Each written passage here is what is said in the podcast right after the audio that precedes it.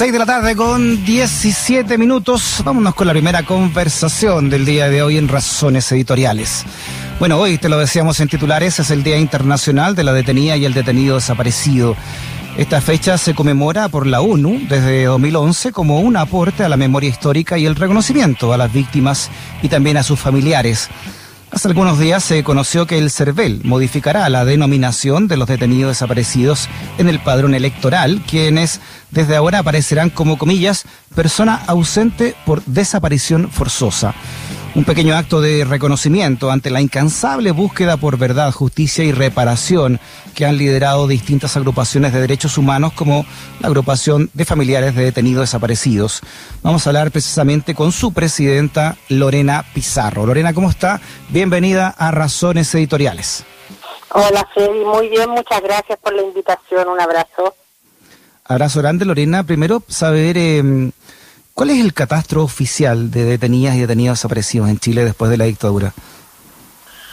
Mira, eh, lo que te voy a responder grafica eh, el, drama de la desaparición forzada y la complicidad de la transición pactada que ni siquiera es capaz de reconocer un número de víctimas de desaparición forzada y tampoco de cuántas de estas víctimas hemos logrado encontrar, entre comillas, este, este encontrar.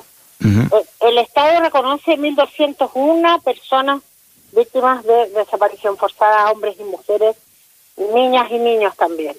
Ahora, en esta cifra eh, solamente se enmarca en los periodos en que el Estado ha abierto eh, periodos de denuncia, cuando forma estas comisiones y se hacen llamados públicos para que la gente que, que crea que un familiar está detenido o detenida desaparecida vaya a hacer la denuncia. Después se entra a una convicción que la hacen expertos, no sé en función de qué. ¿Y por qué te voy a señalar eso? Porque en los años de la dictadura cívico-militar, el registro nuestro eran de 3.000 víctimas de desaparición forzada. Hay un número indeterminado de personas que el Estado no reconoce y no ellos hablan de calificar, nosotros hablamos de reconocer. Entonces, tiene que ver con la falta de política para avanzar en el reconocimiento de personas que fueron víctimas de esta práctica de exterminio, que además tú comprenderás que no es llegar y decir eh, lo reconozco o no lo reconozco. Aquí hay procesos de investigación, aquí se negaron sus existencias legales, aquí se les trató de presuntas y presuntos, entonces no ha habido política para avanzar en este sentido. Por eso nosotras hacemos como organización una diferencia. 1201 reconoce el Estado, en dictadura hablábamos de 3000. Es similar a lo que pasa en Argentina, solo que en Argentina nadie cuestionaría la cifra de 30.000 desaparecidas y desaparecidos. No obstante, solamente el, Estado ha logrado llegar a la convicción de cerca de 8.000 víctimas de desaparición forzada. Porque la práctica de exterminio es muy dificultosa. No, son, no sé cuáles pueden ser los criterios de reconocer o no a una persona que ha sido víctima de esta forma brutal de exterminio. ¿Cuánto, cuánto crees tú que se ha avanzado desde la democracia en adelante? ¿Qué, ¿Qué sensación te deja a ti también como, como familiar de detenido desaparecido todo esto? Mira, la, la sensación en lo personal y en lo colectivo de los familiares es un cuentagotas muy doloroso con más retrocesos que avances y que los avances que hemos tenido se han dado por eh, la larga lucha que hemos dado las organizaciones, eh, acompañadas de abogados y abogadas comprometidos con esta causa. Y también hay que decirlo, de eh, un, un pueblo, de una inmensa mayoría que pese a lo adverso que ha sido esta lucha, pese a que se le ha puesto incluso como una corta pija en el supuesto avance democrático, eh, no olvida y tiene en el recuerdo la existencia de esta forma de exterminio en particular y de los 17 años de terrorismo a Estado. Se mm. avanza porque ya no se puede aplicar el decreto de ley de amnistía, porque tuvimos que recurrir a tribunales internacionales que, a través de la Corte Interamericana de Derechos Humanos, en el caso de una víctima, José Almonacid, dijo que no se podía seguir aplicando el decreto ley de amnistía y fue sin duda un gran avance, pero el Poder Judicial, por ejemplo, encontró una excusa para eh, buscar otra salida que para no juzgar a los genocidas que no pudieron evadir la justicia y empezó a aplicar la media prescripción, una figura jurídica que primero solo se aplica en dos países del mundo, uno de esos Chile, y que además eh, no tiene ningún correlato con lo que significa los crímenes eh, de desaparición forzada o asesinatos políticos en relación a los beneficios eh, a la hora de la condena con la media prescripción que debe darse solo mm. en casos de crímenes comunes. Entonces, siempre se ha buscado, por eso te digo, de más retrocesos de avance y esos avances son por la lucha que hemos dado. Creo que el mejor ejemplo es el que te acabo de dar, o el que hace pocos días nos enteramos, sí, es un reconocimiento enorme que el servicio electoral eh, a las víctimas de desaparición forzada los reconozca como ausentes por desaparición forzada, pero te quiero decir que fue una lucha desde el momento en que aparecen los padrones producto del cambio del binominal, donde salían nuestros familiares con derecho a voto, asignado un, recinto y una mesa para ir a votar. Y muchas de las soluciones que se pidieron de connotados senadores, ni siquiera todos de derecha, era llanamente sacarlos de los registros. Y nosotros señalábamos sacarlos en virtud de qué? Porque lo cierto es que los desaparecidos y desaparecidas legalmente no están vivos ni muertos, son ausentes por desaparición forzada. Mm. Nadie va a creer que van a volver a la casa el día de mañana, pero nadie nos dijo qué pasó con ellos, con ellas y qué les, dónde están y de qué manera y cuándo, incluso la fecha en que fueron asesinados. Entonces, hay que reconocer esa condición porque es la realidad. En Chile se practicó la, la forma de exterminio que es la desaparición forzada de personas. Ha sido duro, es difícil. Mm, y, en esta fecha vienen recuerdos personales, familiares, pero también es doloroso porque vemos que hoy día se vuelven a violar los derechos humanos y no es una frase cliché, Freddy, es una larga lucha mm. para que nunca más, y ese nunca más, no lo pudimos asegurar. Sí, tu historia, Lorena, la conocimos también de la mano de, tu madre, Sola Sierra, ¿no? Y, y, toda la lucha que dio ella por, por, por saber la verdad sobre su esposo, tu padre, ¿no? Sobre Waldo Pizarro.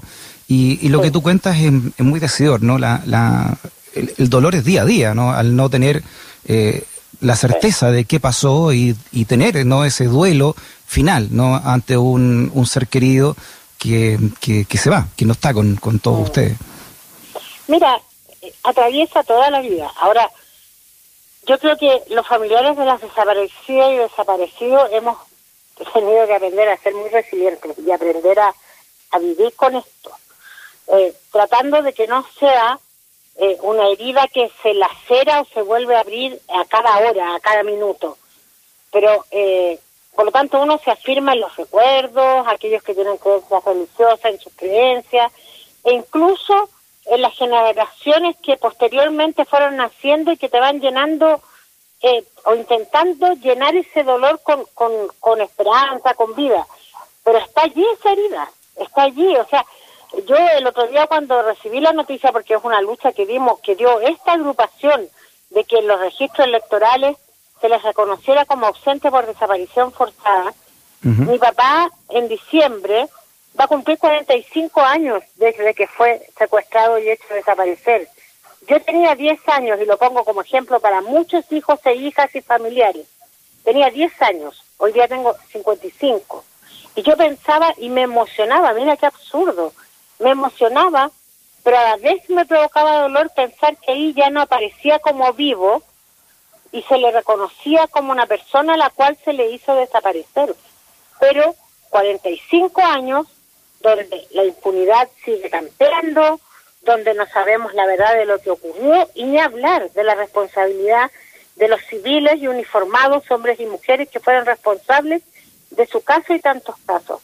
Entonces, claro, yo recuerdo que uno de los lords en, en, Inglaterra, en el juicio contra el dictador, señaló que la desaparición forzada de personas era una tortura permanente hacia las familias primeramente, ya sea las sociedades que habían sido víctimas mm. como, como conjunto de esto.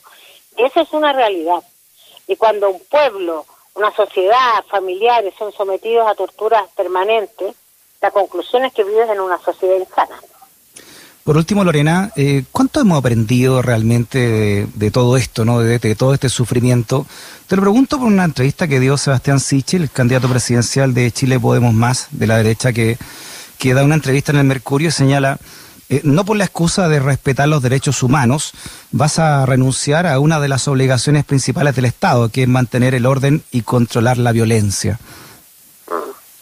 Sabes que yo eh, eh leí esa, escuché esa entrevista. Y a mí me parece de una gravedad extrema. Primero por el concepto que él tiene de derechos humanos. O sea, habla la excusa. Cuando hablamos de derechos humanos, estamos hablando de la dignidad de los de las personas que habitan partiendo que habitan un territorio ni hablar con este señor de derecho a la salud derecho a la educación derecho a la vivienda y todos los derechos que nos son eh, eh, conculcados, arrebatados diariamente. Él está hablando de la vida, él está hablando de, la no tortura, estamos hablando de, no asesinato, porque de esos derechos humanos está hablando él, que no es transparente, pero refleja el desprecio que siente por aquello, porque la primera obligación de un Estado es el respeto, la defensa y la promoción de los derechos humanos, o así debiese concebirlo quien quiere postularse a gobernar este país.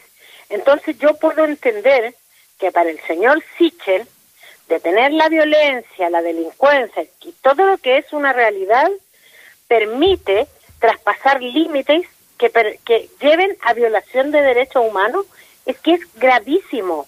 Es casi entrar en lo mínimo en un ojo por ojo y que desde el Estado exprese algo así, sin profundizar más, que yo sé que es mucho más grave. Si solo en esa lógica está inhabilitado para ser candidato siquiera, porque además raya en el negacionismo, negando la importancia de los respeto, defensa y la promoción de los derechos humanos, pero con la historia de este país relativiza el genocidio que vivimos hace 45 años, cerca de 50 años, pero también por lo tanto, cierra los ojos y se tapa los oídos ante la violación sistemática y masiva de los derechos humanos que estamos viviendo en el país a partir de la revuelta popular del 18 de octubre. Porque quien lo niegue, que eso estamos viviendo, significa que no ves jóvenes mutiladas y mutilados, dos personas enseguecidas por el actuar del Estado, los muertos, personas asesinadas, presas y presos políticos, es gravísimo. Entonces lo que hace Sichel si uno incluso va más al fondo, cuando uno relativiza los derechos humanos, finalmente lo que hace es apología de lo contrario, que es el, respeto a los derechos humanos, que es la violación de los derechos humanos. Es gravísimo. Lo de CICEL es mm. impresentable. Lorena Pizarro, presidenta de la agrupación de familiares de detenidas y detenidos desaparecidos. Lorena, un abrazo grande, que esté muy bien. Muchas gracias, Freddy. Un abrazo. Chao.